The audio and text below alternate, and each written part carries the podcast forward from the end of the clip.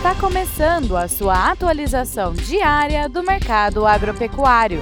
Fique agora com o Agro no Instante, da Scott Consultoria. Olá, estamos aqui para mais um Agro no Instante. Meu nome é Alcides Torres, eu sou engenheiro agrônomo e analista de mercado da Scott Consultoria. E o papo de hoje é o desempenho da exportação brasileira de carne bovina in natura.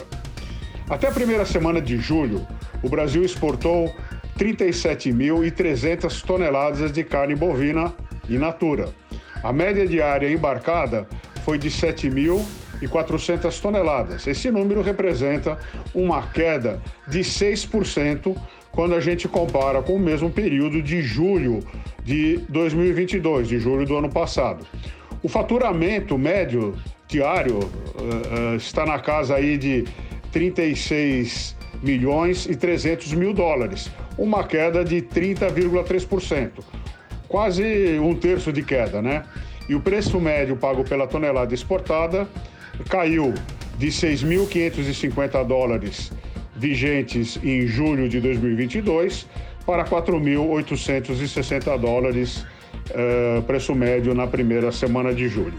Esse foi então o desempenho uh, da exportação de carne bovina in natura.